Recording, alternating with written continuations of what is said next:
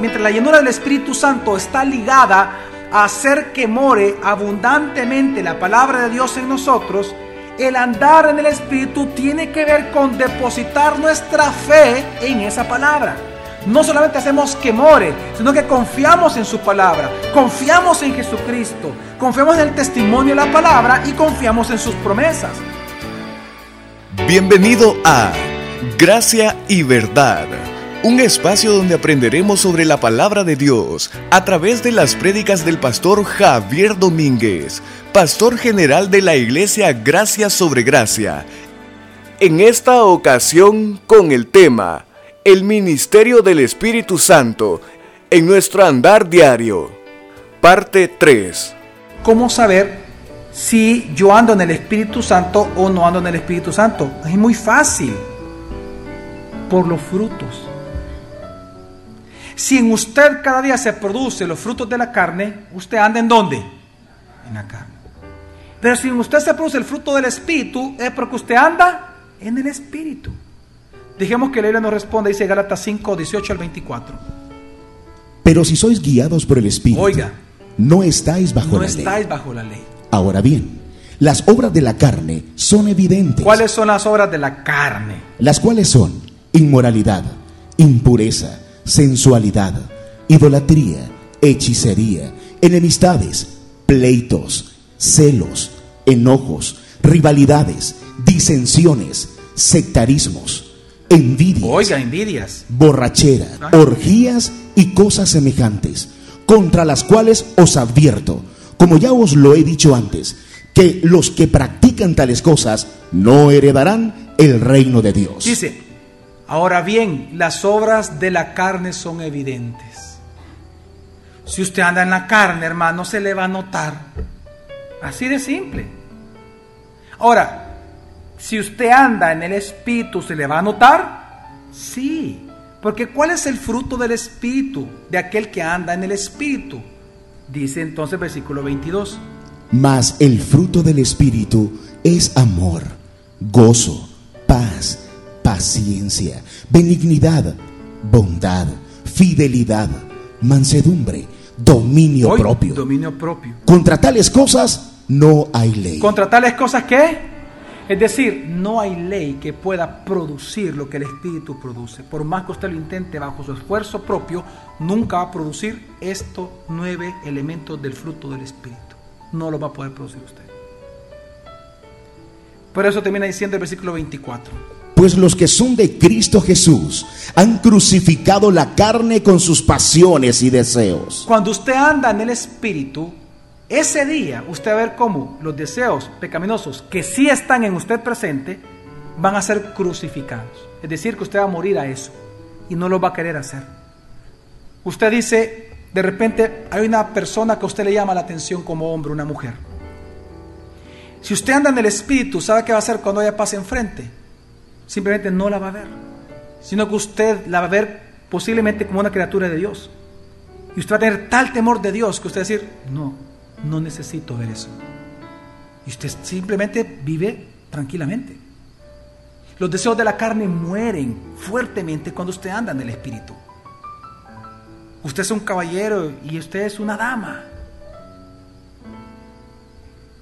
Amén. Por eso Jesús afirmó en Mateo 7 lo siguiente del 18 al 20. No puede un árbol bueno dar frutos malos, ni un árbol malo dar frutos buenos. Todo árbol que no da buen fruto es cortado y echado al fuego. Entonces, Así que, por sus frutos los reconoceréis. Por los frutos usted puede reconocer si alguien es cristiano o no es cristiano, si alguien anda en el espíritu o anda en la carne.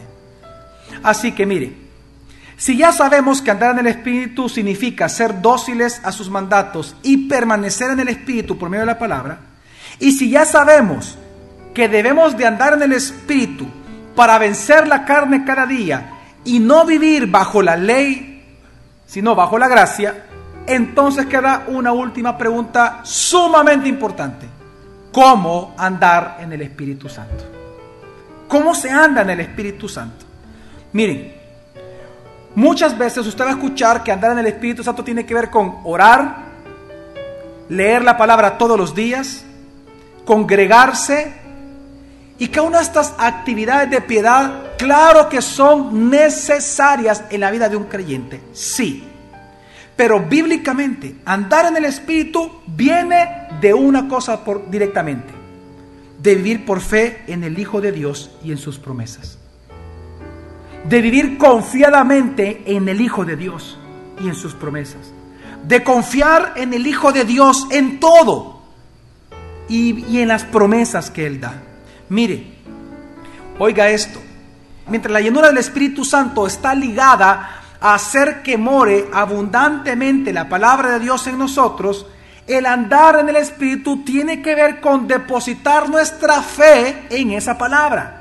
No solamente hacemos que more, sino que confiamos en su palabra, confiamos en Jesucristo, confiamos en el testimonio de la palabra y confiamos en sus promesas. Ese acto de confiar es andar en el Espíritu.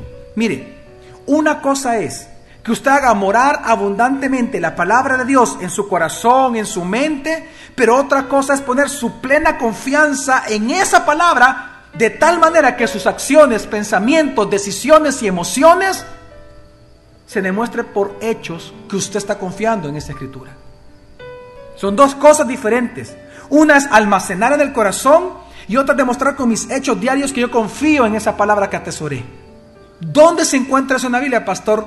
hay diferentes versículos que yo quiero hacer un paralelo para que entendamos esto. En Gálatas capítulo 5, versículo 6 leemos lo siguiente. Dice, porque en Jesús el Mesías ni la circuncisión vale algo, ni la incircuncisión, sino la fe que obra por el amor. Ok, Pablo afirma una verdad, que la fe obra por qué? Por el amor. Ahora, ¿a qué se refiere también Pablo con esto? Gálatas 5:22 mas el fruto del Espíritu es amor. Ok, volvamos al 5.6. Al final del Gálatas, 5.6 dice que la fe obra por qué, pero el amor resulta ser que es un qué, fruto del Espíritu. Por lo tanto, la fe está ligada a andar en el Espíritu. La fe obra por el amor, pero el amor es un fruto de andar en el Espíritu. Si la fe produce amor, y si el Espíritu produce amor, es porque la fe está ligada a andar en el Espíritu. Es cuando usted tiene fe en el Hijo y en las promesas de Dios en la palabra, es que usted comienza a andar en el Espíritu. Se lo voy a comprobar con otros versículos. Vamos de los menos obvios a los más obvios. Gálatas 5:5 lo leí, dice, perdón, dice. Porque nosotros, mediante el Espíritu, por fe, esperamos la promesa de la justicia. ¿Ve usted cómo escribe Pablo? Porque nosotros, mediante el Espíritu, coma, es decir, por fe, esperamos la promesa de justicia. Pablo está comparando y, y está diciendo que el esperar en el Espíritu y esperar en la fe es lo mismo. Mediante el Espíritu esperamos la promesa de la justicia. Mediante la fe esperamos la promesa de justicia. Andar en el Espíritu es tener plena confianza, es decir, fe en el Hijo de Dios. Amén. Gálatas, hoy vamos a hacer otra comparativa. Gálatas 3:23 dice, y antes que viniera la fe, estábamos encerrados bajo la ley. Ok, está ahí. Y antes que viniera la fe, estábamos qué? ¿Qué dice Gálatas 5:18? Pero si sois guiados por el Espíritu, no estáis bajo la ley. Es lo mismo, exactamente lo mismo está diciendo Pablo, solo que al revés. Volvamos a leer Galatas 3:23, eh, dice, y antes que viniera la fe, es decir, cuando vino la fe, ¿qué pasó? Antes que viniera la fe, estamos encerrados en la ley. Pero una vez vino la fe, entonces, por lo tanto, fuimos qué? Libres. ¿Y qué dice Galatas 5? Pero si sois guiados por el Espíritu, no estáis bajo la ley sois libre de la ley. Está relacionando la fe con el Espíritu. Ah, ¿Por qué? Porque andar en el Espíritu es poner la fe en el Hijo de Dios. Por eso luego viene Gálatas 3.5 y dice, Aquel pues que os suministra el Espíritu oiga, y efectúa milagros entre vosotros, ¿lo hace por las obras de la ley o por la predicación de la fe? Oiga bien, aquel pues que os suministra dos cosas, ¿qué es lo que Dios nos suministra? El Espíritu y milagros entre nosotros. Dice, esta suministración del Espíritu Santo ¿Lo hace por las obras de la ley o por la predicación de la fe? La suministración del Espíritu, por la predicación de la fe. Quiere andar en el Espíritu, ponga su fe completa en el Hijo de Dios y en las promesas. Y vamos al, quizás al más obvio de todos los versículos. En este punto, Gálatas 2.20 dice hermosamente. Y ya no vivo yo, sino que el Mesías vive en mí. Entonces, Y lo que ahora vivo en la carne, lo vivo en la fe del Hijo de Dios, quien me amó y se entregó a sí mismo por mí. ya no vivo yo, sino que el Mesías vive en mí. Y lo que ahora vivo en la carne, es decir, lo que ahora vivo, habiendo sido renacido, regenerado, hecho nuevo nacimiento en mí, es decir, mi nuevo nacimiento o mi regeneración lo vivo en la fe del Hijo de Dios.